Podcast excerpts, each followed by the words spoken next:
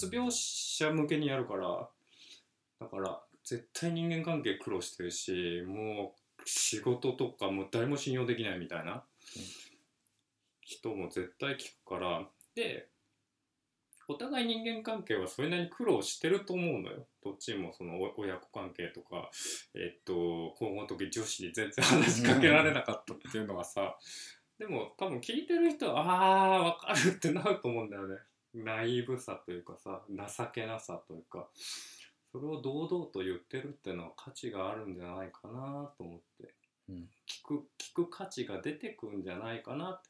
まあもちろんそれだけじゃなくて情報も投げるよって。っていうのがいいかなと思うようになってきてどっちも話せる方がいいかな、てかやっぱ結局人生でいろんなところでみんな悩みを抱えたりとかでその悩みっていうものが大きくなりすぎちゃってうつになったりとか。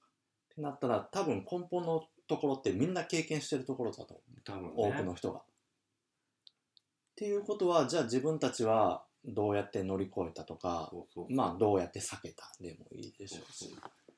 だからそこの、まあ、避けた乗り越えたっていうのは最終的なゴールとして導入段階としてやっぱりこういう同じ苦労がある人がラジオやってるってところで分かる分かる、うん。なって初めて聞いてくれる、うん。で最後にこうコンクルージョンってやつが意味があるんじゃないかなってのをライティング講座とかで得たかな。で人間関係とかだったら2人は結構喋ることはあると思うのよ。掘ってけば。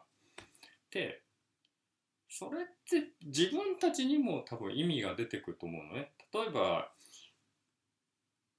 ね俺小学校の時友達に嫌われてそこからも人信用できなくなってるからなんかそういうのを話していくとさカタルシスってなんかこう解放されていくっていう意味ももしかしたらねあるからっていうか僕その小学校の時か嫌われてた話あ知らない？知らないです。あ本当？だから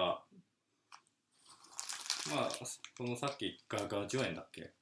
はガジュエンで言ってたその求めちゃう。っていうか、まあ、かなり強烈に小学校の時から多分友達求めてたし友達は使うもんだと思ってた。か らそしたらねある日ね友達ん家行ったらね遊ぼうって言われたはずないピンポンって言ったらそのお母さんが出てきてさ「あれな何々君はえもう出かけたわよ」みたいな。そんなこと3回ぐらいあったのよ。そしたらある日国連の友達がうちに来て一緒にゲームやってたらそしたらさいきなりさなんか「周平さみんな嫌いって言ってんぞ」って。え？って。え嘘。って。思って国連の人も。そうそうでもそれくらいしっかり遊びながら言ってくれるってめっちゃいい友達じゃないですか。いやもっと親友親友だったからさ結構ありがたい。今今思えば。でで俺はさその人を使うもんだと思ってたしさ。で結構うん平気で嘘とかもついてたしさ でも自分の中ではそれが普通なんだよ。何しに嘘ついてたんですか？いやよく見せるために。あこうみんながクリアできないゲームをクリアしてたとか。お面白いのがさあのクリアできないからさ俺俺はクリアしたからさあいつに頼めばさクリアできると思ってさ俺に仕事の依頼が来るのよ。クリアしてくれって言ってさそこですごいのは俺クリアしちゃうからねっていうのがあったんだけどもう平気でこう見栄のためにやってたらね嫌われちゃって。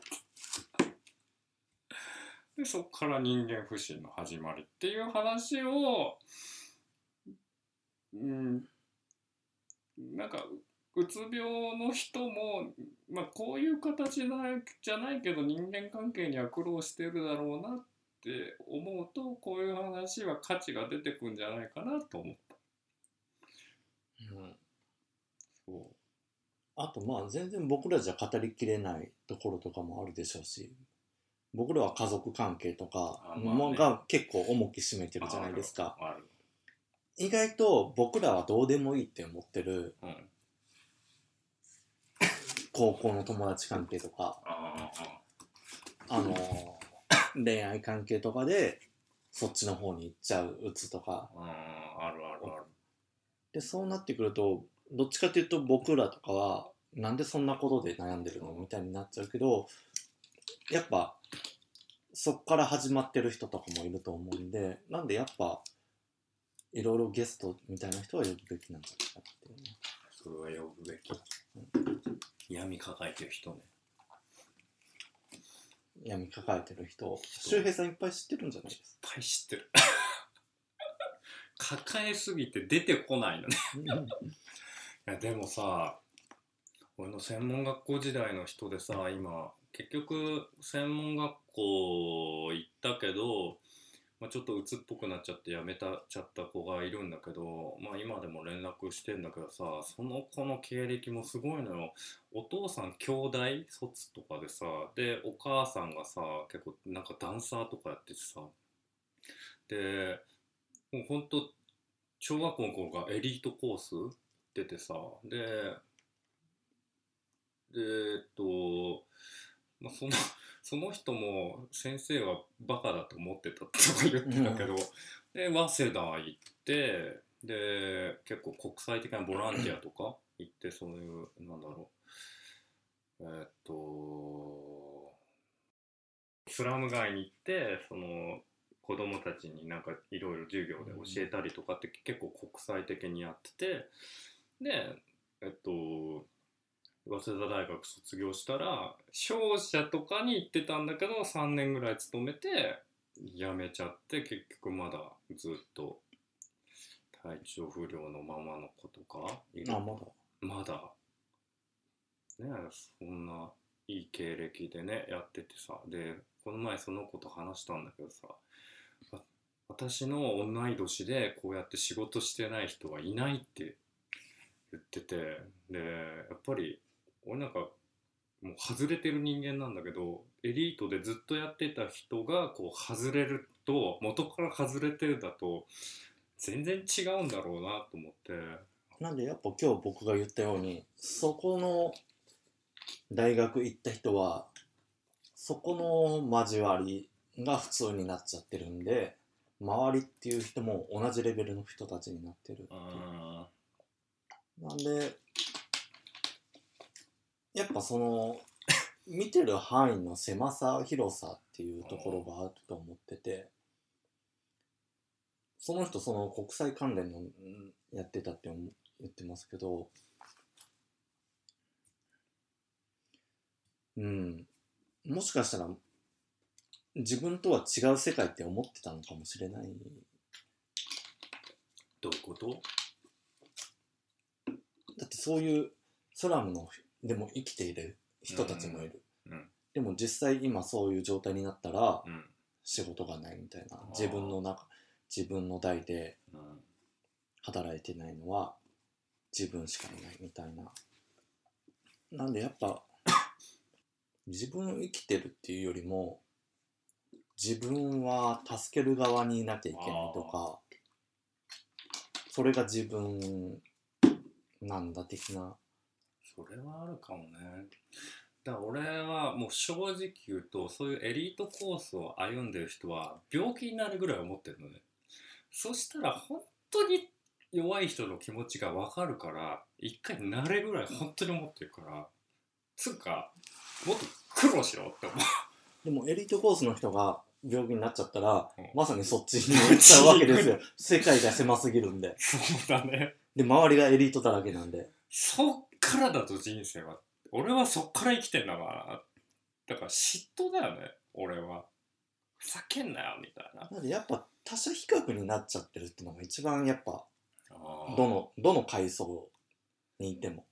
だから俺ずっと言ってんのがこれ結構きつめなことなんだけどずっと思ってんのがおお前ら結構エリートコース歩い歩んでて頭良くていろんなねいい大学いい仕事先尊敬し合える仲間たちって思うかもしんないけどお前なビル・ゲイツから見たらお前ら障害者だからなって。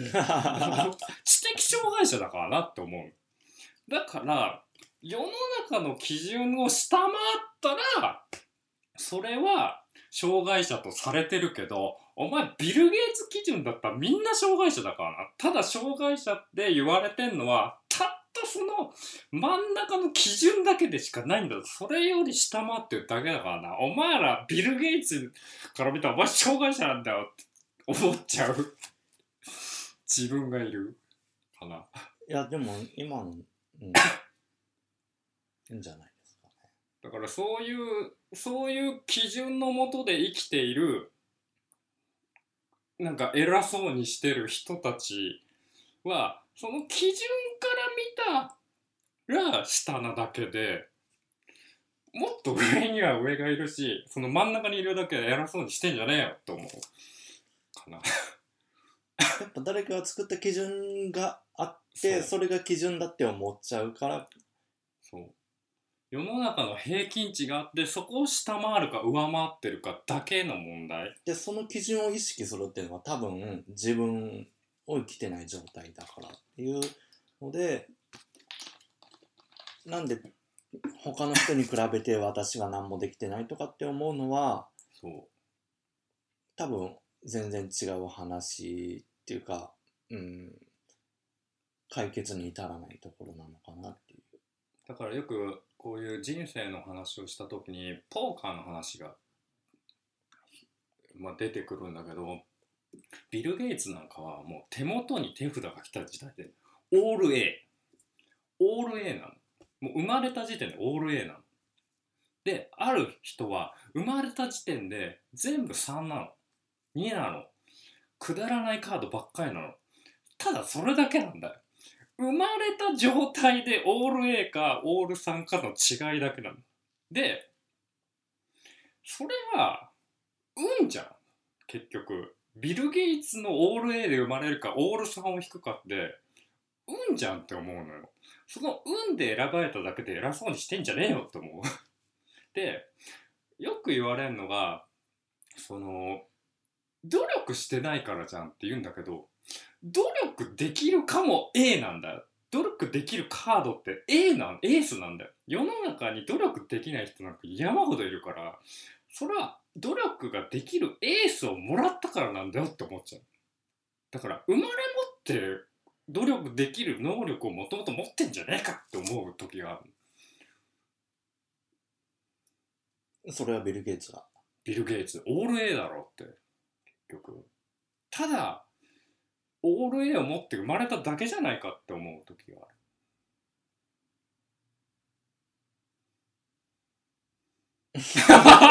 今ね、たと、例えがどう、あんまよくわからなかったのがね。そうか、ポーカー。ポーまず一個気になったのが、ポーカーだったら5枚なんで、オール A になることがないなって。で、オールそうそうそう2とか揃った時点でめっちゃ強いじゃないかっていうのを僕はずっと考えて。違う、間違えた。もう持ち手が来てんで全部 A なんだ。え、言いたいことはう、んビル・ゲイツとかも努力できるっていう部分を持ってんだよ。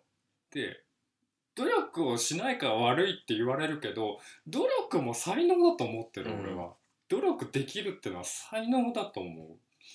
だから努力してないからお前が悪いんだ。いや、こっちからすると、お前努力するエース持ってるからだぞって思ってしまう、俺は。だから、なんだろう。多分そこでお前が悪いんだってなんか言ってる人橋本。ああ知事努力をしないお前らが悪い俺はこんだけ努力してたってお前だとそれをできる体と頭と忍耐力を持ってる時点であなたはすごい。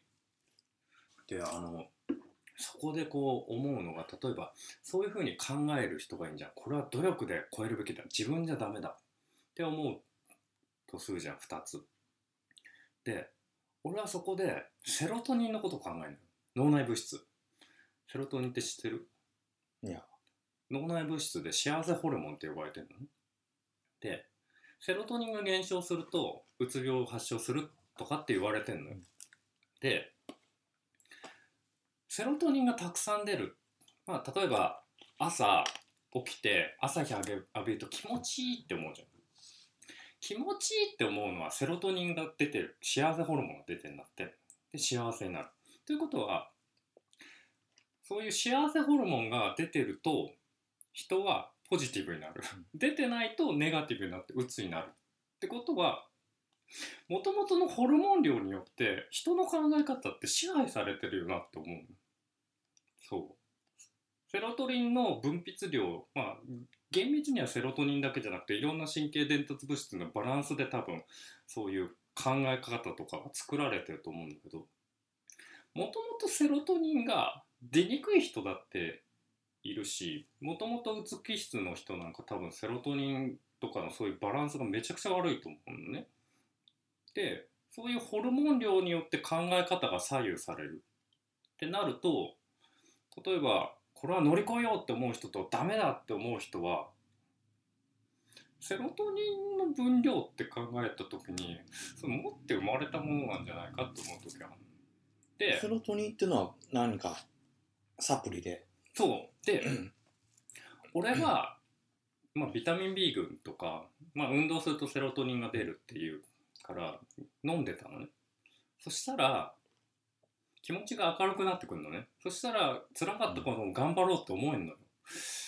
セロトニンにかなり支配されてんなって思った時に例えば努力しようと思えるってことは脳内物質が例えば安定してるで脳内物質がもともと乱れてる人と乱れてない人だったら乱れてる人は頑張ろうと思える。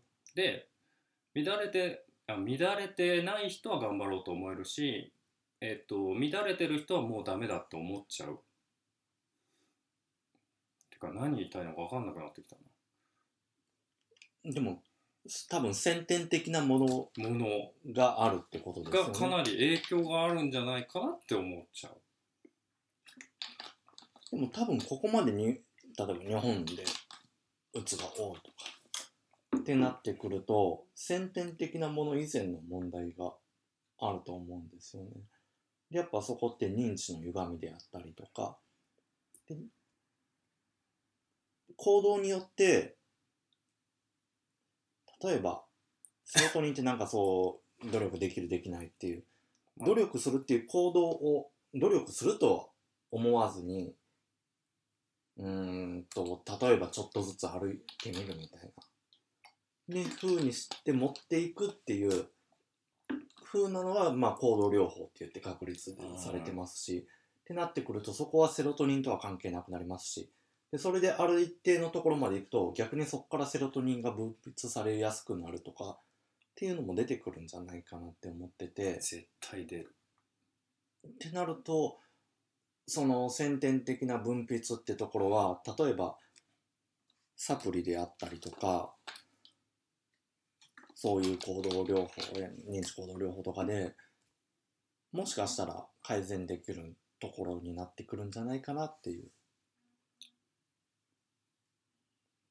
で俺ももちろん改善できると思うんだけど例えばさっき言ったもともとの持ってるカードが違う。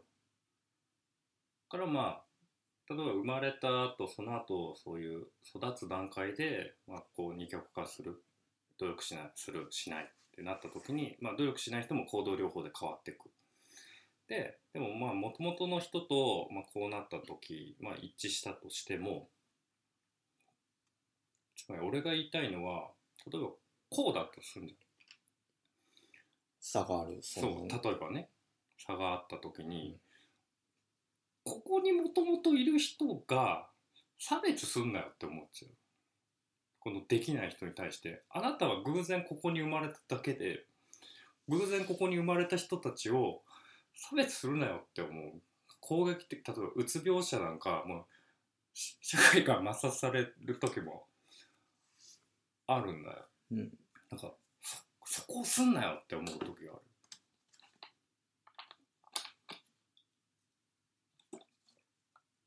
ていうかこれ録音してんの？してますよずっと。こっから切った方がいつものやつよりはいいコンテンツができるかなと。ここが切る？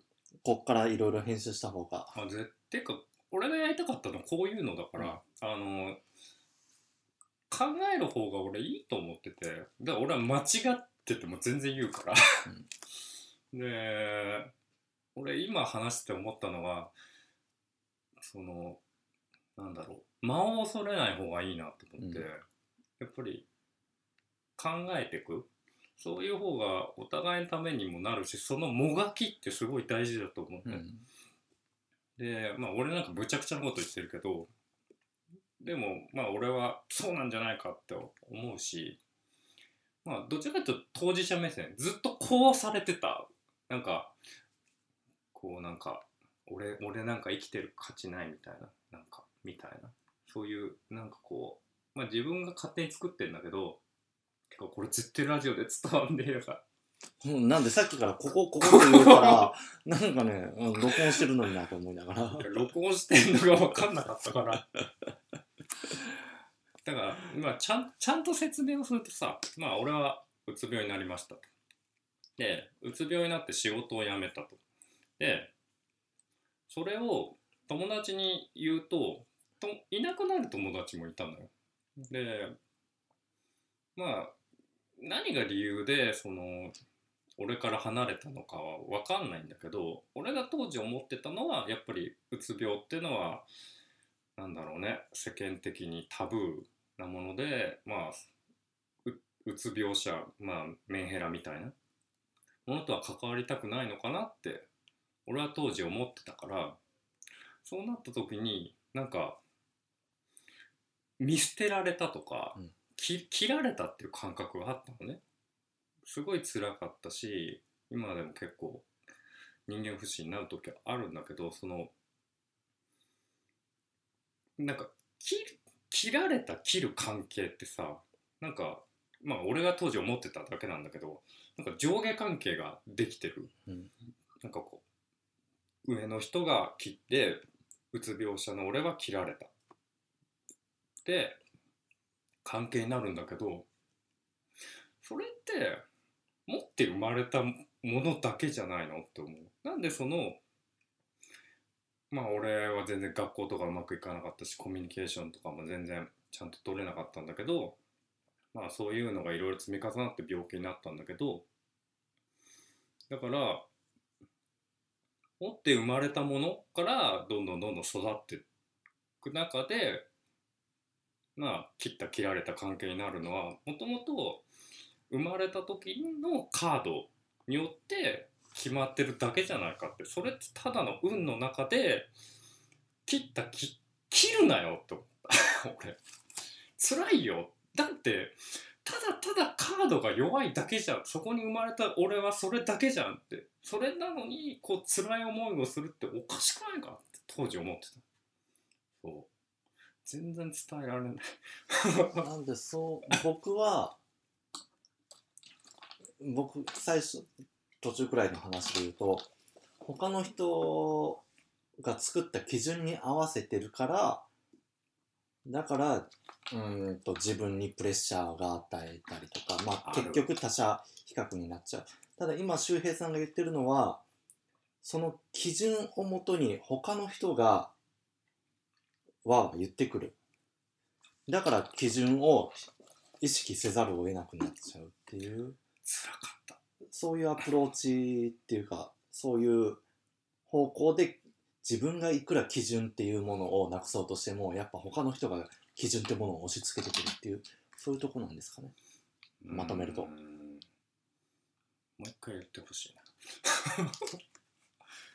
こうこうって言っても僕うんジェスチャーしてもあれですけど。言語能力が伸びるねこの作業って。なんかラジオやってて自分の言語能力の低さにびっくりするさっき話してたのはその周平さん今何の話してました？あ ちょっと待って本名で言ってんじゃんそういや。そこピー入れますピー入れあます。P ね P ね。でももう周平さんでいいでしょも よよヨガ兵やら何やらっていう。周平でいっか。もう周平周腹平途中で？腹くくるか。僕もねそっちの方が呼びやすい。やっぱヨガ兵ってビビってるよねビビやってぱり。まだね俺はじ自分のその病気について受容できてない。信頼できる人には言えるけど胸を張ってみんなには言えない。あなたは周平っていうエースのカードをもらったそうだ。俺いや俺はエースのカードを持ってるって信じてる。ただそれ以上に他のカードが弱すぎるだけだと思ってる俺は。俺はエースは持ってる自信があるけどあまりにも成果が出ないからじゃあキングっていうヨガ兵っていうものにそうそうそう。変えてみようみたいな。こうこうこうごまかしながらこう。そこの腹がくくれない俺は。でもだって周平なんて何何万といるでしょう。まあね。そう。まあ国連の友達がいる周平。今んとこねもうやだよ生まれてさ初めてできた親友がさ国連で勤めてるってさ俺の人生何なんだよって思う。お前エースばっか掴みやがってって。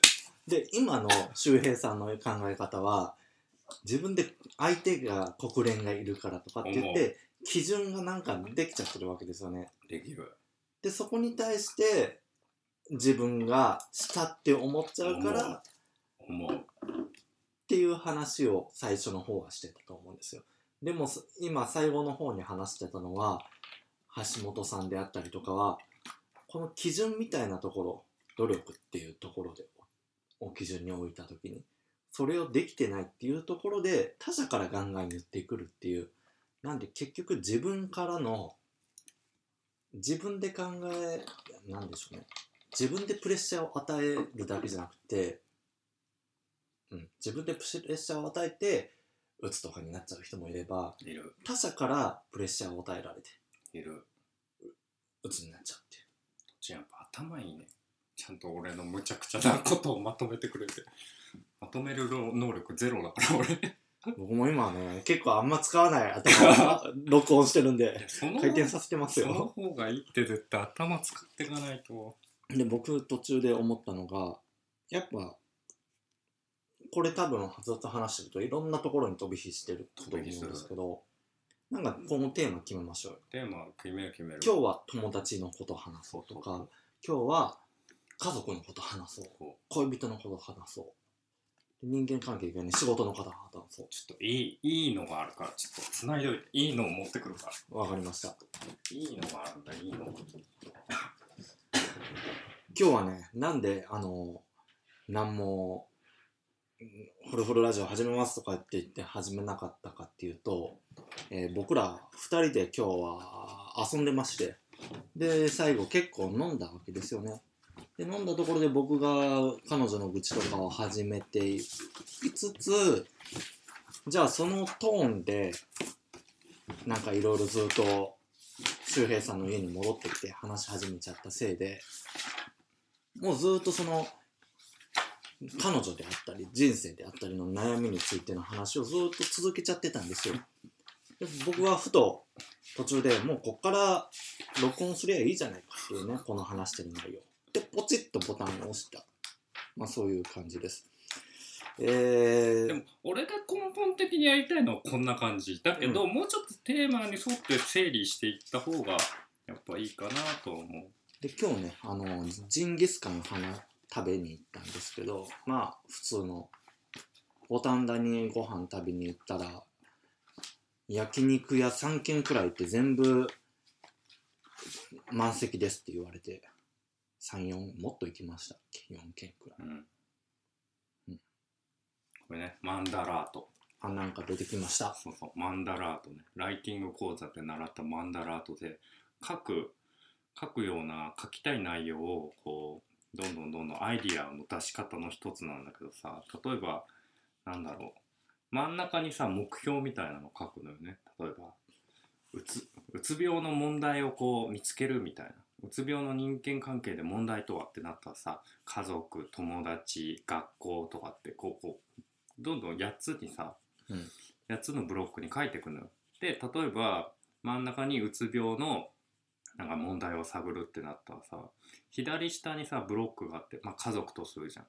でそれをさらに細かくしていくのよその家族を。でその家族に対してどういう問題があるかっていうのをまた書いていくのね。そうすると一つずつのテーマが見えてくるっていうこのマンダラートっていうのがあってこれでテーマを決めるっていうのも面白いかも。でこれが大谷大谷さん？エンゼルスかな今大谷翔平さんが高校の時に多分作ったマンダラートでドラ1 8球団？まあその指名されるっていうのを目標にした時に自分どういう能力があればドラ1 8球団されるかっていうのを考えた時に、まあ、人間性メンタル体づくりコントロールとかっていう9つか。9つの要素があってさらにその9つの要素を細かくしていくの。例えばドラ1 8球団のうち大事なのはやっぱ体づくりだ。じゃあ体づくりって何がもっと大事なんだろうっていうと柔軟性であったりスタミナであったり体のケアが大事だっていうことになってたの。だからそれぞれ必要な項目を出してそれに対して練習をしてって今のエンゼルスの大谷が出来上がったっていうのがこのマンダラート。であのねだからこういうアイディアとか必要な項目を細かく出していくのに使えるような内容。でもこれってなんか自分の理想とか自分の現状なのかな。だからを出すのにいい。そうそう現状でもいいし例えば例えばうつの問題。問題ってなんだろうな人間関係。例えば生活とか。じゃあここが目標であってもいいですしここが目標じゃなくて現状の自分現状でも何でもいい。そっから広がっていくから。えっとまあ補足しますと周平さんは今、えーライティング講座に通っていましてでその教材ですね。に企画醸造ツールマンダラートっていうのがこれこれ出しちゃダメだからね。えーあこれは出さないです。そうそう。でまあもし、えー興味あればなんかね数読みたいな形の枠がある。